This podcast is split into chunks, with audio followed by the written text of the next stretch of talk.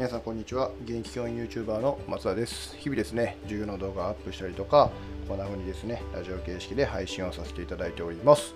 えっと今日はですねもう日付変わって9月の21日の、えー、火曜日ね1時半ですけど、えー、今日の話ちょっと4日 ?5 日ぐらい空いちゃったんでね、えー、とお話ししていきたいなと思ってます。えっ、と、今日のテーマですね、えー、脳構造のアタロについてお話ししたいなと思っています。よろしくお願いします。では本題に入る前にですね、えー、2つお知らせをさせてください。1つはですね、煙突町の寺子屋という、えー、学び合いのグループがあります。えーと、大人も子供も学べるというね、コンセプトのもとに、えー、英語でお話を、英語で歌を歌ったりとか、えーと、ゲストスピーカーに来ていただいたりとか、で、まあ話、お話し合いというか議論したりとかっていうふうにね、いろんなことで学び合いをしています。と、Facebook グループですので、Facebook アカウントが必要です。えー、概要欄にリンク貼ってますので、もしよかったら参加してみてください。えっと、もう一つですね、平日、えー、月から金の朝にですね、藤原和弘先生、えー、教育改革実践実践家の藤原先生がですね、朝礼だけの学校ということで、えー、YouTube にね、アップしてくれてます。それをですね、僕は勝手にですよ、勝手に、えー、アーカイブをちょっとアプリにしてみてますので、もしよかったらこれも、えー、Facebook、えー、ごめんなさい、概要欄のリンクから行ってもらってですね、えー、ホーム画面に追加って押してもらうと、えー、アプリみたいにほんまに使えますので、もしよかったら使ってみてください。特に、えー、親御さんであったりとか、教育関係者の方にぜひ見ていただきたい動画ですのでね、よろしくお願いします。ということで、えー、今日の本題に入っていきたいなと思います。なんか今日めちゃめちゃ噛んでますね。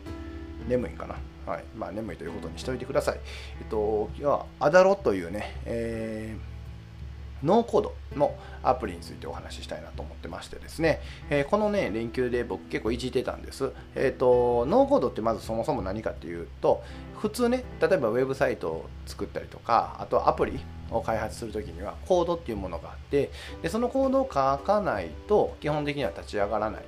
コードを書かないと、まあ、アプリというものにならないんですけどそれをですね、えーとまあ、コード書かずに結構こう視覚化っていうか視認できるような形でいろんな組み立てができるようにされてるのが、えー、ノーコードのえー、いい部分であって、まあ、分かりやすいので言うと多分 Wix っていう、えー、ウェブサイトのねノーコードがあるんですね。これもなんかがんここに画像を貼ればこれが、えー、トップ画面のサムネイルに、えー、なったりよなったりするよとかここにこうやったら決済画面に飛ぶよとかなんかそういうのができたりするのが多分 Wix ってやつなんですけどそういうの、まあ、アプリ版である、えー、アダロっていうものを使いました。使い始めました。でえっとめちゃめちゃおもろいんですよね。本当に。あのどこがおもろいかっていうとですねあの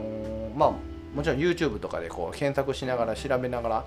やってたんですけどえっ、ー、とねまあ面白さ3つで言うとですね1つ目がですねえっ、ー、とまあこれが UI っていう UX っていうんですかね、えー、ユーザーエクスペリエンス。要は見た感じがおもろい。なんかパズルみたいな感じなんですよね、ほんまに。えー、これからこう飛ばして、で、この画面ではこうして、でも戻るボタンをどこに戻すかとか、なんかそういうふうなことを結構考えながらこう作っていく過程が、そもそも面白いのと、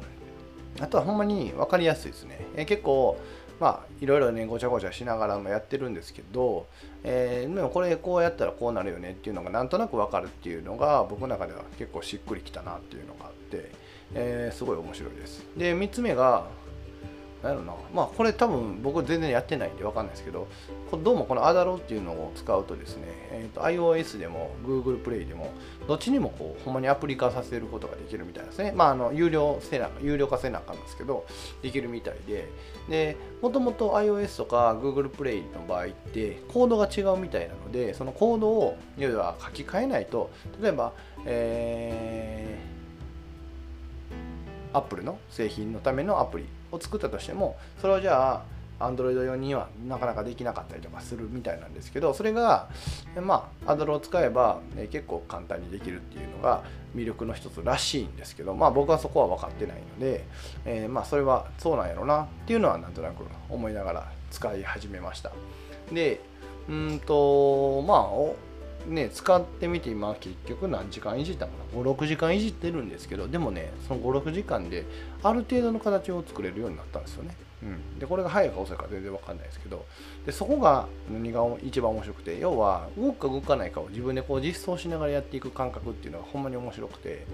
うん、で僕も前、えーと、ノーコードのグライドっていうのを使っててグライドはどちらかというと Google スプレッドシートにどんなデータを入れてどういうリレーションシップを取らすかっていうのを感じなんですけどなんかアダロは全然違くて、えーとまあ、自分でもちろんデータベースみたいなえー、おそらくそういう Excel みたいなスプレッドシートみたいなやつなんですけどそういうのを作りながらも、えーと、それをじゃあどこに紐付けさせてみたいなのが結構ねうん簡単にと言ったら変ですけど割と僕の中ではやりやすくしっくりくるような形でできたりとかあとは、まあ、初めの画面にですねもうログインユーザー登録をしたりとかログインとかっていうのがもう出てくるのでその時点であのまあ、いわゆるアプリの会員登録みたいな形で、え、使えたりとかでログインしてるメンバーにしか見れないようなものを作ったりとかっていうのができたりとか結構条件制御もすることによっていろんな結構機能が作るんちゃうかなっていう可能性をねうんまあ、まだまだまだ全然なんですけど可能性を見つけれたっていうのが僕の中ではすごい面白かったなっていうふうに思っています。うん、で結構いろんな人が使ってるみたいなんですけどただうん、これはチャンスかなって思いながらも僕はできひんのかもしれないですけど、えっとね、情報自体はね、めっちゃ転がってるわけじゃないんですよ、これ。あのー、ノーコードってね、言葉自体は確か去年ぐらいに結構はや早い、まあ流行ってるわけじゃないですけど、結構ビジネス界隈では流行ってるみたいで、で結構面白いなと思いながら僕はグライドっていうのをいじり出したんですけど、えっと、それで言うとですね、アダロの情報って意外と少なくて、あのまあ、出てくるのは出てくるんですけどでもねそんなに競合がめちゃめちゃいるわけじゃないんですよね。なのでこのアダロで結構ガチッとほんまに実装化させるようなことができて、まあ、もちろんそこからそのユーザーインターフェース、えー、UI っていうのかな。要はもっとここのデザインこうこだわりたいよねとかやりだすと多分コードを書かないといけなくなるんですけど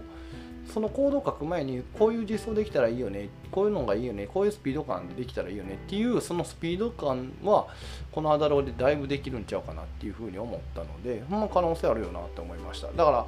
僕もね今なんだかんだ言って結構思い浮かんできててあこんなアプリやったらいいなこんなアプリやったらいいなってまあ今